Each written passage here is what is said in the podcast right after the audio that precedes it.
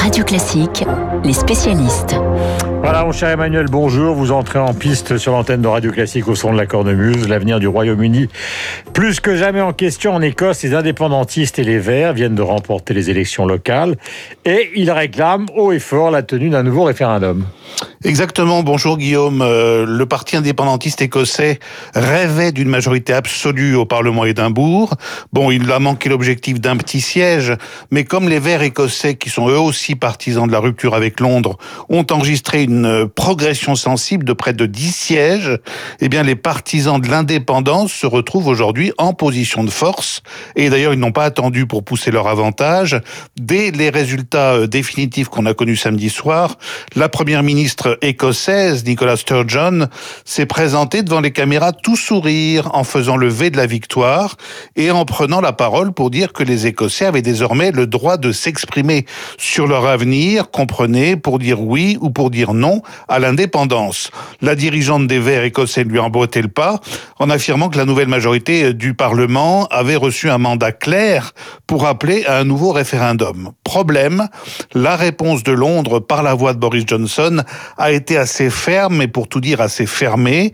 Pas question d'organiser un référendum dans le contexte actuel, a tranché le Premier ministre britannique, qui n'a pas précisé s'il parlait du contexte post-Brexit ou de la pandémie, mais toujours est-il qu'il qualifie d'irresponsable l'idée d'une consultation des Écossais sur l'indépendance, arguant du fait qu'un référendum a déjà eu lieu et qu'il s'est soldé, par un non à l'indépendance à 55%.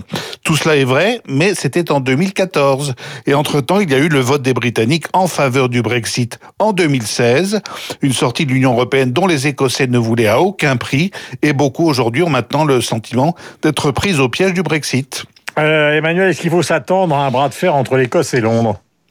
Ah oui, bras de fer politique, ça c'est certain, et peut-être même bras de fer juridique dans un deuxième temps. Alors le bras de fer politique, il a déjà commencé. Hein, et la première ministre écossaise sait qu'elle va se heurter à un Boris Johnson inflexible, renforcé en plus par ces élections locales du 6 mai, qui ont plutôt profité au Parti conservateur. D'autant que le Premier ministre britannique n'est pas prêt à prendre l'énorme risque d'un démantèlement du Royaume-Uni. Il se souvient que son prédécesseur David Cameron avait ouvert la boîte de Pandore en 2016 en soumettant la question du Brexit au vote des Britanniques. Alors pour faire patienter les indépendantistes écossais, Boris Johnson va sans doute tenter de les caresser dans le sens du poil, en les appelant à plus de coopération avec Londres et en soulignant par exemple l'importance pour la planète de la prochaine COP 26 qui est prévue à Glasgow au mois de novembre. Mais Nicola Sturgeon n'a visiblement pas l'intention de céder à ces sirènes. La première ministre écossaise envisage déjà de faire voter un projet de référendum par son Parlement à Édimbourg et elle pourrait ensuite saisir la Cour suprême de Londres si Boris Johnson fait obstacle à cette consultation.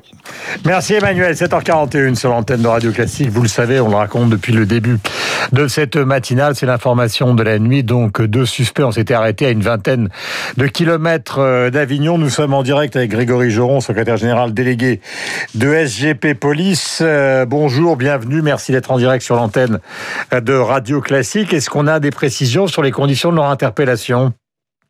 Bonjour, euh, oh, écoutez, pas, grand-chose encore à cette heure-là. Euh, une interpellation qui s'est plutôt bien placée hein, par, euh, par la, brigade de recherche et d'intervention de Montpellier. donc au péage, ils prenaient vraisemblablement la direction de l'Espagne. et donc ils ont été interpellés hier vers aux alentours de 23h30. donc maintenant, ça va être l'heure de la confrontation avec la jeune femme qui était venue sur le point de deal et avec les autres policiers sur place. Oui, ça va être la confrontation, ça va être euh, le moment de recouper euh, tous les éléments que mes collègues avaient euh, réunis durant quatre jours pour être pour présenter après évidemment à la justice en espérant d'avoir le dossier le plus solide possible afin si c'est réellement eux voilà de, pouvoir faire en sorte qu'il soit qu'il soit qu'il soit traité comme il se doit. Grégory Joron, lundi donc est aujourd'hui tous les syndicats de police doivent être reçus par le premier ministre Jean Castex et il y aura mardi donc donc un, hommage euh, qui sera rendu donc euh, à ce policier qui a été tué. Qu'est-ce que vous attendez de ces rendez-vous? Et d'abord de celui de ce matin alors, c'est, ça sera ce soir hein, chez, chez Jean Castex, pardon, à 19h45. On, on attend simplement à, parce que cette fois-ci, on, on, est vraiment un changement de logiciel ou en tout cas la volonté d'y arriver. Euh, on a déjà vu le président le 15 octobre sur exactement le même fond d'affaires euh, d'ultra-violence à l'endroit des policiers. Euh, on espère une réponse pénale qui soit plus affirmée, plus claire et, euh, et des orientations qui soient plus favorables en protection des, des agents. voilà, je je me paye pas de mots hein. aujourd'hui. Si on change pas de logiciel, on voit bien que malheureusement la récidive est un vrai problème problème et euh, la mhm. justice n'est pas assez chirurgicale à l'endroit de ces, ces personnes-là. Euh, David Lebars du syndicat des commissaires euh, disait la semaine dernière, maintenant c'est la tolérance zéro qu'il faut appliquer. Est-ce que vous reprendriez ces mots et qu'est-ce que ça a comme signification pour vous? La signification, euh, c'est simplement de dire euh, euh, aujourd'hui, quand quelqu'un s'en prend un policier, que celui-ci est victime de violence de par exemple 21 jours d'interruption de, de, de, travail, je trouve pas ça normal qu'il soit jugé en comparution immédiate et qu'il ne prenne que six mois de prison, mais sans mandat de dépôt. C'est-à-dire que cette personne-là est sortie libre, va être ju va être convoquée par le juge d'application et aura certainement une pelle alternative et un port de bracelet. Donc ça, euh, honnêtement, je pense qu'il est, il est l'heure vraiment de changer de logiciel, puisque finalement, on peut tabasser un flic, c'est ça la réalité, et sortir librement comme si euh, rien ne s'était passé. Ça veut dire que vous considérez que la magistrature, dans ce domaine, et vous concernant, est laxiste?